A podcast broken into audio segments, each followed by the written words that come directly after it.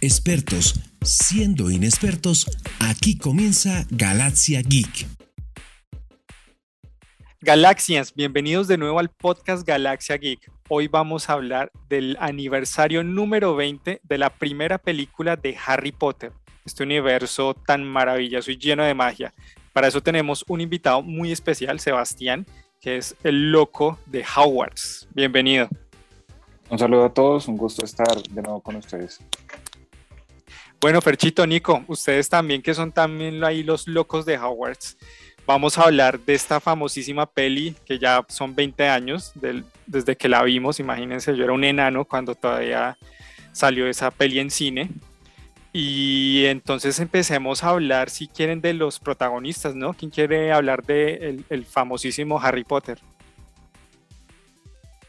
Bueno, pues entonces ya que tengo el uniforme de la, de la casa del protagonista, pues entonces me voy a tomar la vocería. Antes que todo, le, un saludo a todos los Galaxians y efectivamente, pues Harry es, la, es el personaje principal de esta gran historia que se inventó la señorita J.K. Rowling. Entonces, pues todos ya sabemos que básicamente él es un huérfano, un recogido ahí que lo tratan al peor estilo de la Rosa de Guadalupe y pues él se topa con la lotería y con la, con la lotería mágica y se entera de que es el mago.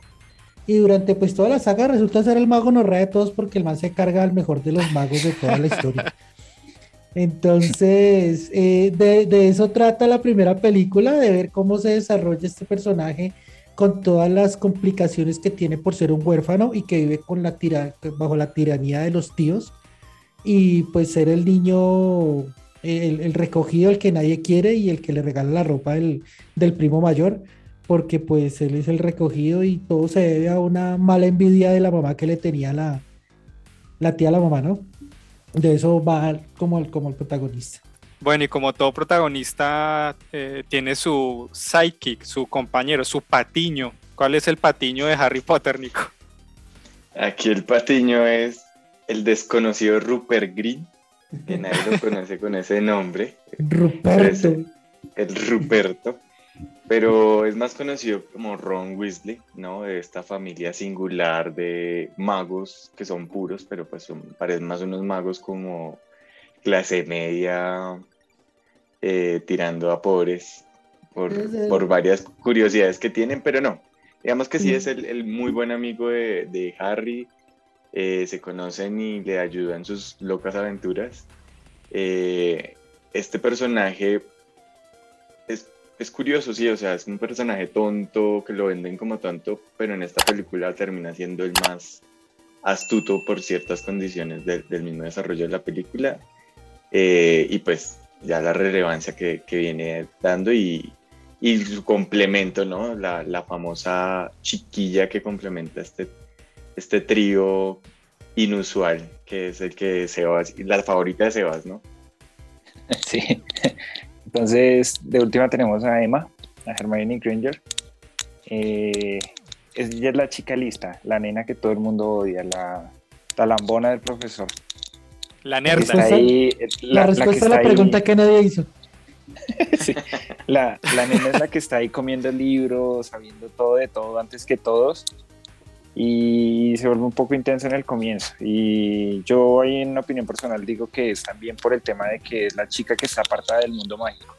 Y esto es porque viene de una familia mogul o no mágica, entonces en este caso es una beneficiada entre comillas de esa magia porque recibe pues su carta para aprender el arte de la magia en el colegio de Hogwarts. O sea, ella, ella, ella llegó ahí becada, llegó con una beca, algo así.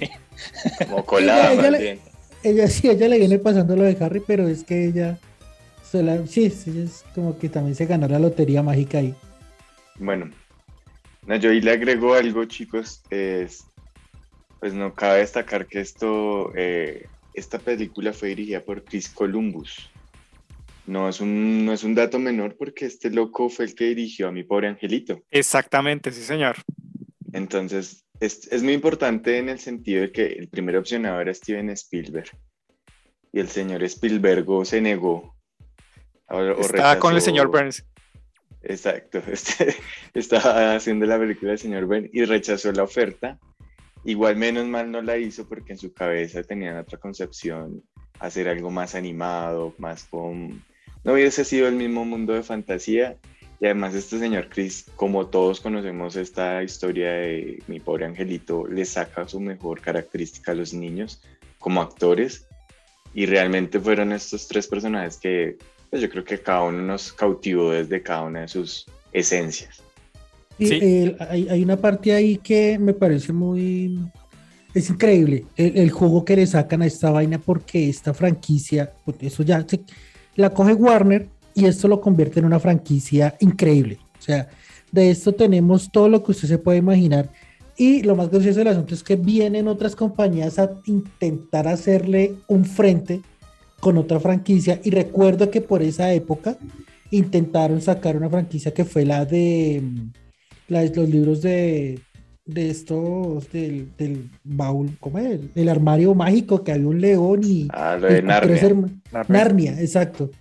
Y no, no pudieron. Este man, Chris Columbus, como dice Nicolás y Cristian, este man supo manejar la historia de tal manera que divirtió a la gente, divirtió al público, no afectó tanto los libros, porque pues, de hecho cuando yo leí el libro me, pasó lo mismo que, comenta, que comentaba en algún momento aquí el primo, y es que el, yo empecé a leer los libros después de ver las películas, entonces uno se forma una imagen en su cabeza, ya, ya no tratar de, de, imaginar su personaje, sino ya con la, con la cara de Ruperto y de Emma y, y, y de Harry. Entonces esto favoreció mucho y eso fue que también potenció la venta de los libros de una manera astronómica que hasta que esta señora está podrida en plata y entonces eh, ya que ustedes están hablando de los de, del libro de, que ustedes ya lo leyeron y eso digamos, ¿qué grandes diferencias hay entre el libro y la película? ¿Le hicieron muchos cambios o es más bien fiel a, las letras de J.K. Rowling, Sebas?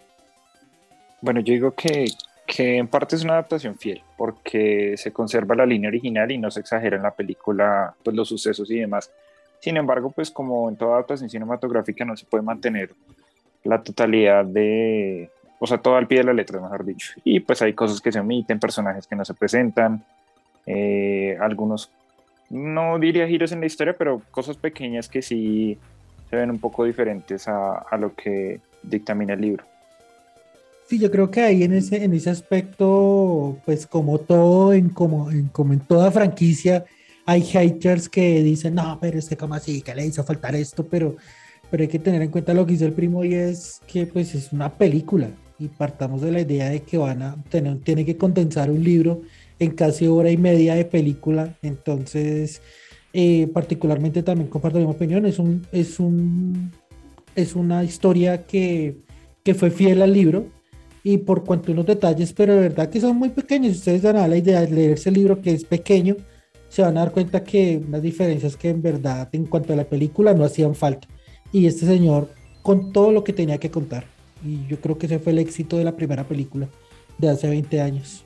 Claro, y aparte que una, una, una un, un, ítem muy importante de la peli también es su banda sonora, ¿no? Que la escribió John Williams, el famosísimo compositor de pelis como, de bandas sonoras de pelis como Star Wars, ¿no?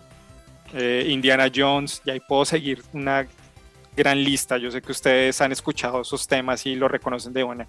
Entonces John Williams también metió, metió mano ahí en esta película y es una banda sonora que ahorita la escuchamos y de una reconocemos que es la saga de Harry Potter, ¿no?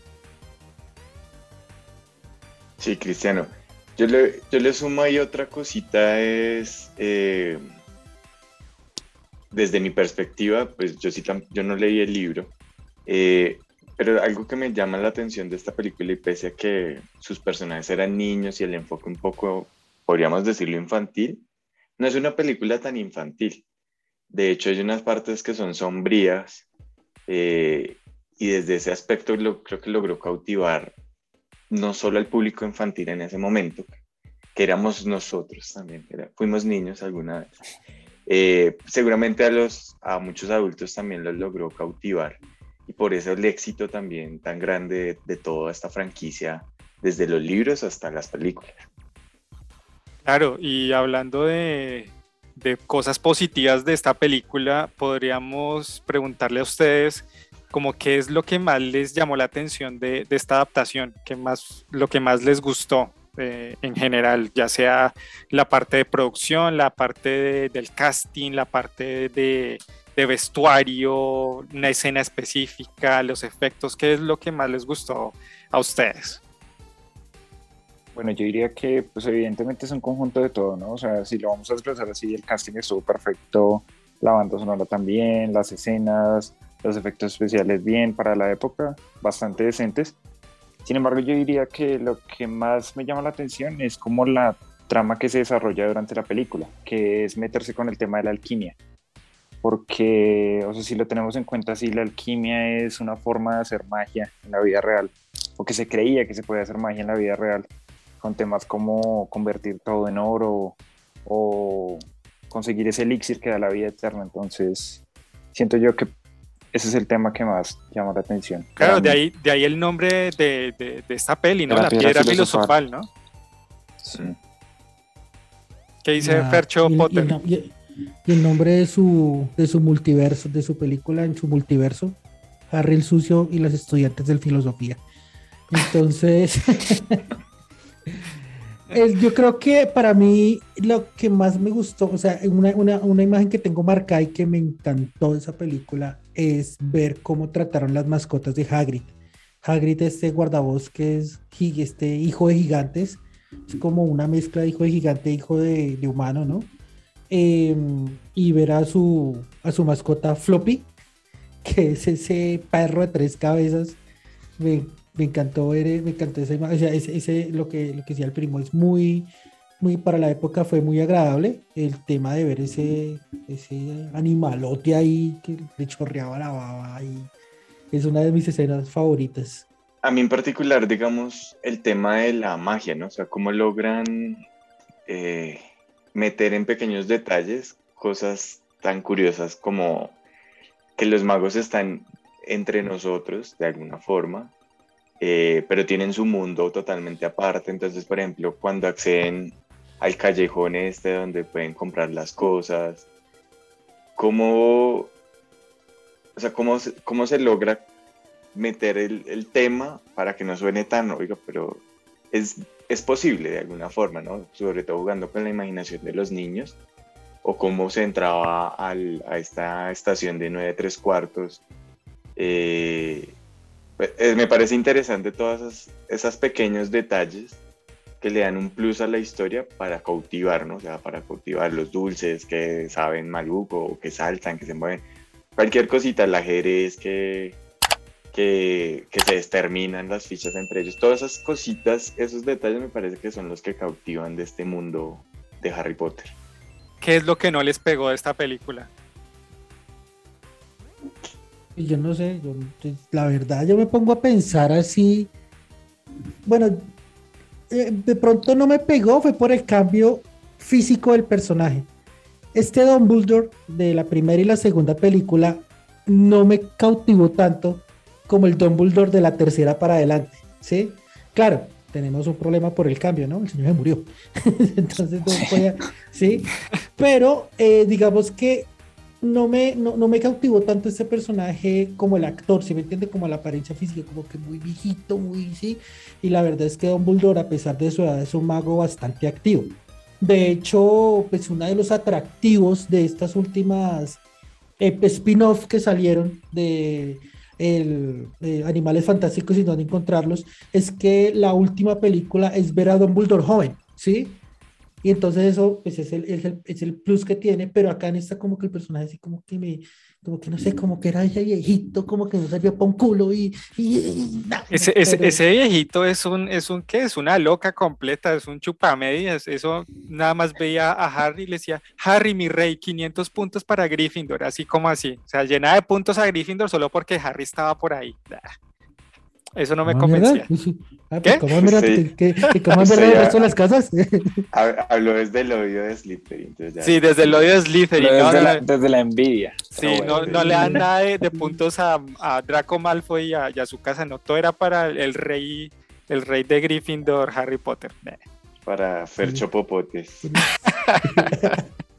Y Sebas, ¿qué fue lo que menos, menos pegó ahí? Yo sí tengo como dos problemitas ahí más eh, como tema personal, pero uno es en el tema del troll, la forma en la que lo vencen.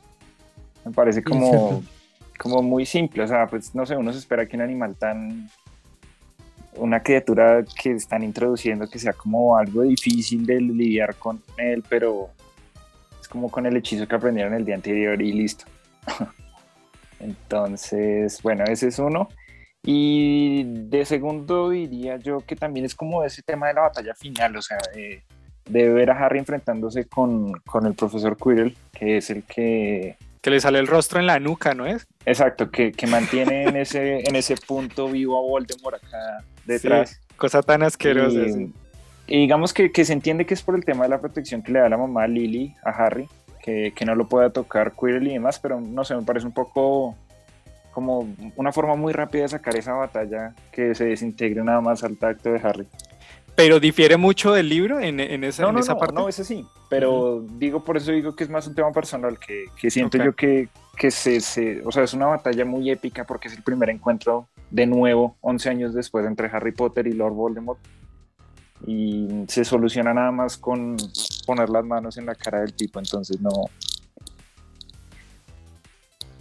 ya. Pero, pero, perdón, yo, yo debato eso porque es que él lo logra también, es porque él tiene la piedra. Se supone que la piedra también le da como ese plus, ¿no? No, el tema de la piedra es que, o sea, él nunca usa la piedra, él, él consigue la piedra, es por lo que dice Don Dumbledore después, que, que cualquiera, pues, cualquier persona que pueda acceder a la, exacto, que quiera como obtener la piedra pero no usarla, pues la, la consigue pero técnicamente Harry nunca usa la, la piedra, De hecho, la piedra viene siendo, o sea, mm, la, piedra viene siendo como que eh, Harry la misión de Harry básicamente es dejar que Voldemort no utilice la piedra filosofal. Esa es la misión de Harry. Y el tema, lo que dice o sea, es cierto, el tema es que él no, lo único aparte de que Harry es que le aparece en el bolsillo, así como cuando usted se encuentra dos mil pesos, Uy, marica, dos lucas, weón. Yo puedo tan feliz cuando me encuentro plata en el bolsillo. pero así, pero nada más. Pero de hecho, lo que sí sabe es cierto. Pasa igual en el libro, ¿sí? Es por eso que uno dice como que ya cuando lo pasan a, la pantalla, como que uno siente como que, ay, pero si uno le hace una reflexión, pues lo mismo pasa en el libro. O sea, pero por eso es que finalmente la película fue como bien, bien planteada. El libro fue bien planteado, bien planteado en la película. Ok, así de claro como lo acaba de decir Fercho. Así de claro. No sé, me confundí, no sé. sin enredos. Oiga, algo, algo chimba de la peli que se nos estaba olvidando, muy importante, y que yo creo que todos intentamos con las escobas en la casa, era volar al estilo Quidditch, ¿no? No sé si ustedes lo intentaron alguna vez. Sí, claro. Claro, el Quidditch es, es una vaina loca porque incluso hay comunidades que tratan de emular estos... ¿Ah, usted, ¿Usted hace parte de esa comunidad? Explícanos. No, pero ya jugué Quidditch. No, pero ya jugué Quidditch. Ok, ¿y cómo funciona eso sin magia? Contra pues de, una manera muy chistosa, pero al mismo tiempo muy interesante, porque eh, en aquella época eh, lo, que, lo que se formó una comunidad por, ese, por esa gran plataforma, el Messenger Groups, dijeron que querían jugar Quidditch.